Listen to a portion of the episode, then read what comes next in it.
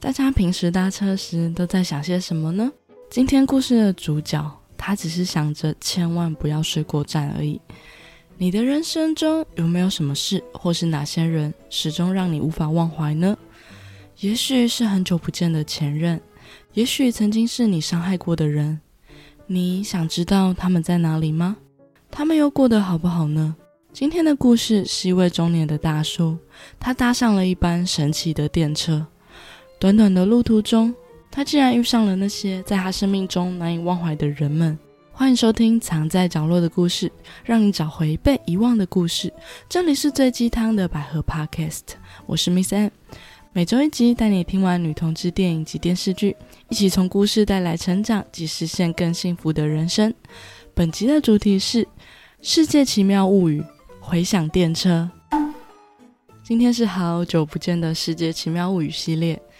刚好呢，有一位粉丝他跟我说自己也很喜欢看《世界奇妙物语》，并且推荐了二零二一年秋季特别篇给我。我也看完了，不过想起我想要介绍给大家的故事呢，我的脑中呢又不由自主的出现了这个故事，就是回响电车。我猜可能是年纪大了，对这个故事呢会特别的有感触。于是呢，我决定遵循我内心的直觉，来分享这则来自二零零七年春季特别篇的《回响电车》故事呢。是叙述一个中年失业的男子，在最穷困潦倒的时候呢，坐上了列车，遇到一个个生命中重要的人，他们激励着他，也让他在困厄下重燃起对生命的希望。故事结束后呢，我也分享了一些我的感想，相信大家多少都会有些共鸣。至于主角是不是真的能重新开始生活了呢？让我们听下去吧。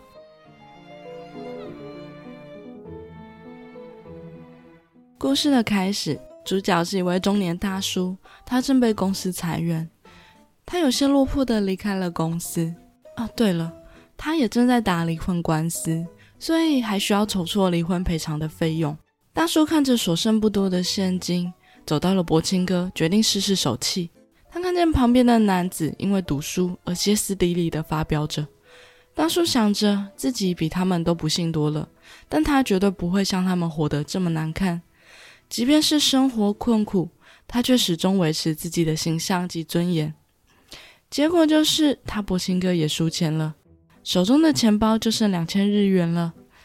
大叔走在了街上，想着，像是这种时候，一般来说都会借助酒的力量吧。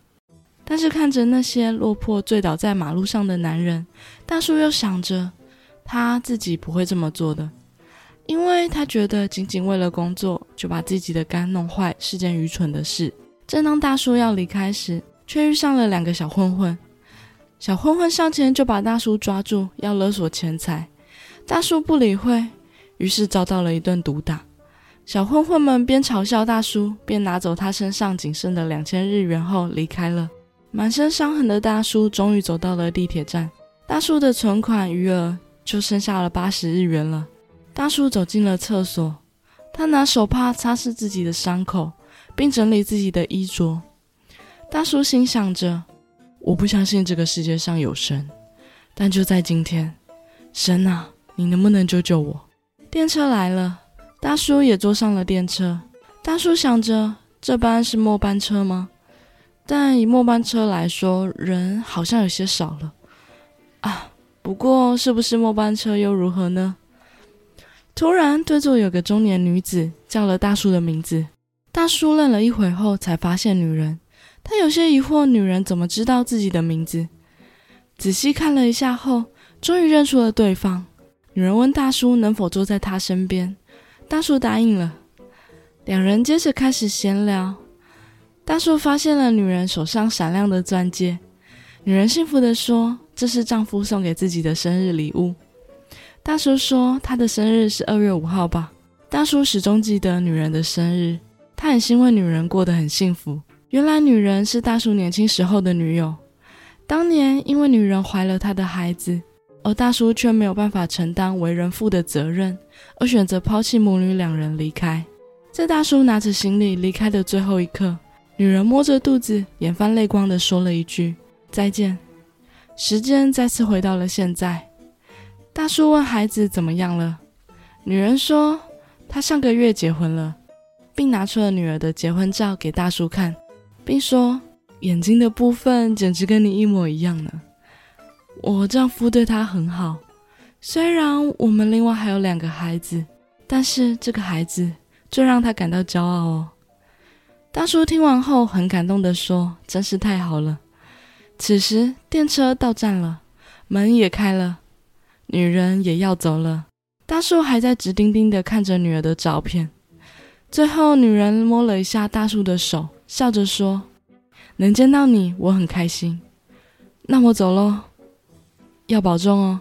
这些话也代表着以前的事情都过去了。现在的女人衷心希望大叔能幸福。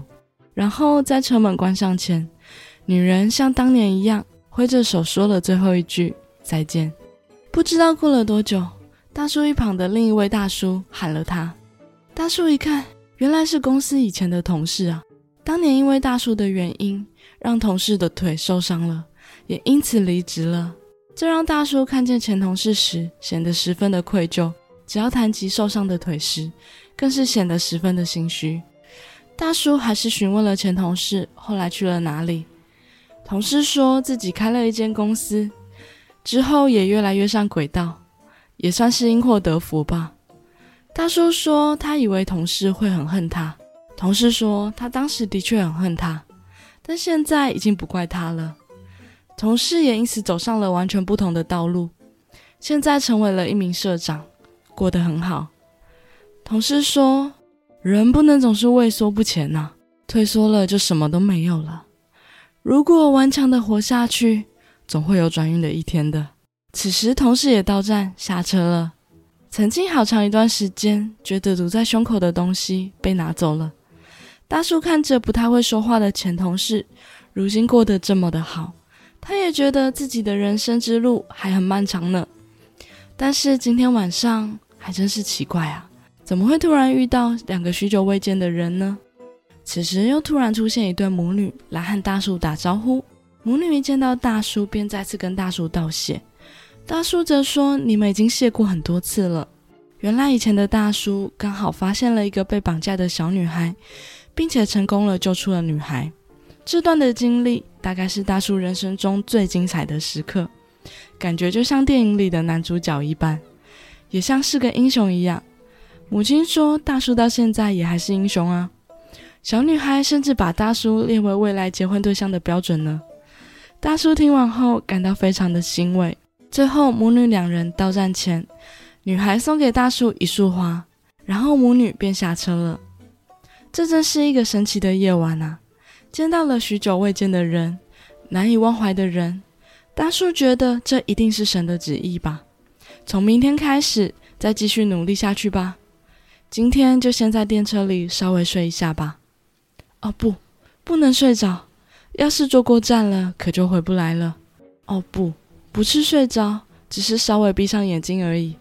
于是，在大叔闭上眼睛后，今天列车上遇见的人们，仿佛又回到了列车上。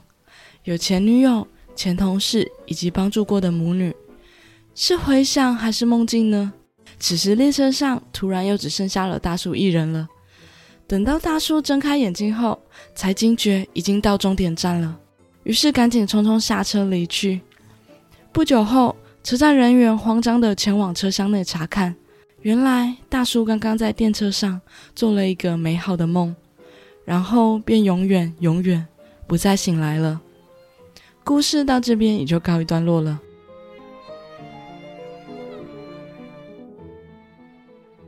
这则故事呢是《世界奇妙物语》二零零七年春季特别篇的其中一个故事。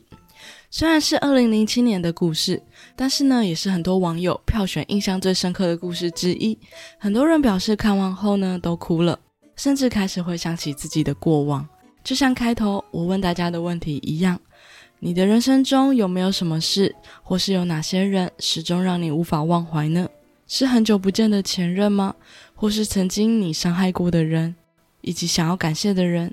你想知道他们在哪里，过得好不好吗？或许一直有好长一段时间，觉得堵在胸口的人、事物，那些我们不敢触碰，或是选择遗忘，又或者是避免打扰而不敢触碰的那些人。但在人生最后的时刻，还是会想跟那些曾经在生命中重要的人告解及告别。有人说，人死后会有一部跑马灯，快速闪过人生的重要时刻；而回想电车呢，则是用电车的方式回顾人生中无法忘怀的人。这部分的呈现，也让我想到了五月天的一首 MV《干杯》。主角呢，在年老住院时，回顾了自己从小到大的人生。最后牵着老婆的手，一一和生命中重要的人告别，最后进入了天堂。有时候会觉得生命中的人就像过客，但到最后才会发现，你以为的过客，可能一直没有离开过你的心里。最后，大树跟生命中重要的人告别，也是一种自我告诫。与其说他是和生命中的过客告别，希望他们过得好，更像是大叔希望透过他们过得好。才能让自己感到安心、不愧疚、安心的离开。这让我想起一本书，叫《如果那时候好好说了对不起》。有时候呢，我们的道歉呢，其实会激怒别人，因为我们的道歉呢，不是为了别人，而是为了自己。推荐大家可以找这本书来看，会有很多的启发哦。回到这则故事。大树究竟有没有遇到这些人？这些人是否真的过得幸福呢？其实是一个问号哦。最重要的是呢，透过想象，大树觉得这些人过得幸福，可以让大树感到非常欣慰。跟想象中的人告解，也是一种自我告解的方式哦。这边又让我想起一部我非常喜欢的日本电影，叫《偶然与想象》。这个电影呢，也是我在节目第九集介绍的故事。其中一段呢，也是利用想象和无法忘怀的人告解及告别。这种告解呢，并不是对对方，而是对自己。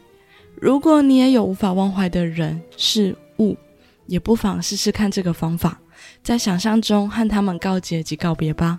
我记得我在大学的时候呢，曾经上过一门选修课，叫《自我探索与生涯规划》。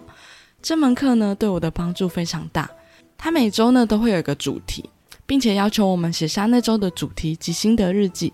我记得其中一周的主题大概是生命中无法开口说的话，以及想要对那个人说的话。我突然想到了自己的父亲。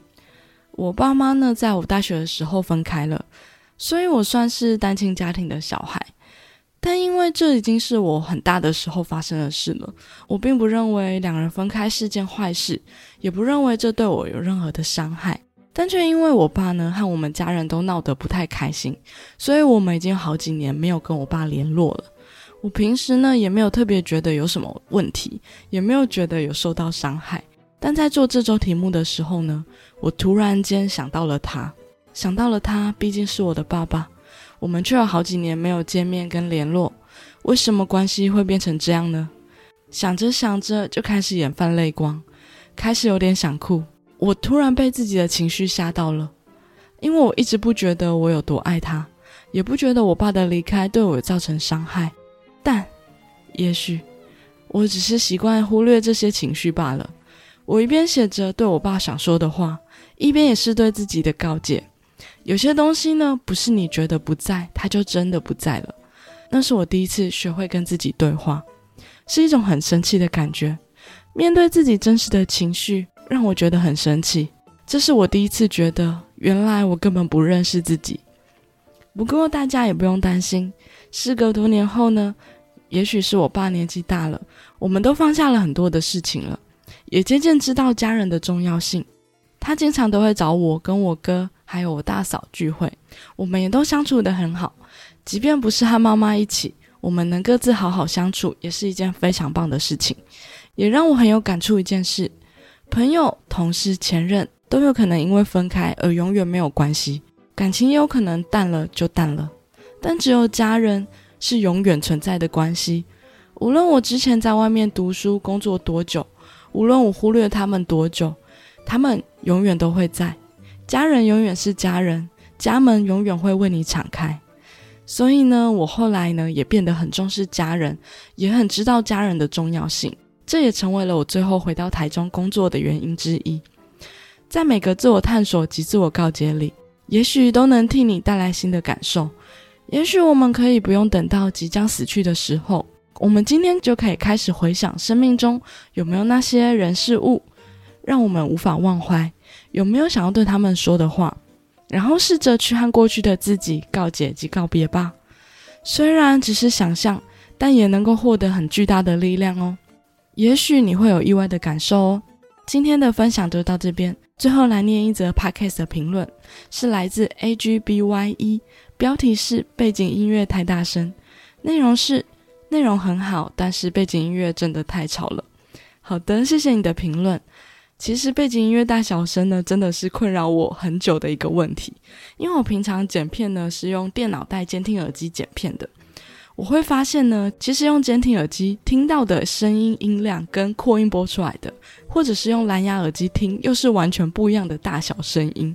我发现用不同的工具听起来的声音呢，会完全不一样。有时候呢，监听耳机听起来会比较大声，但在蓝牙耳机听起来又几乎听不见。扩音时呢，又会变得很小声，各种装置收听起来的状况也不一样。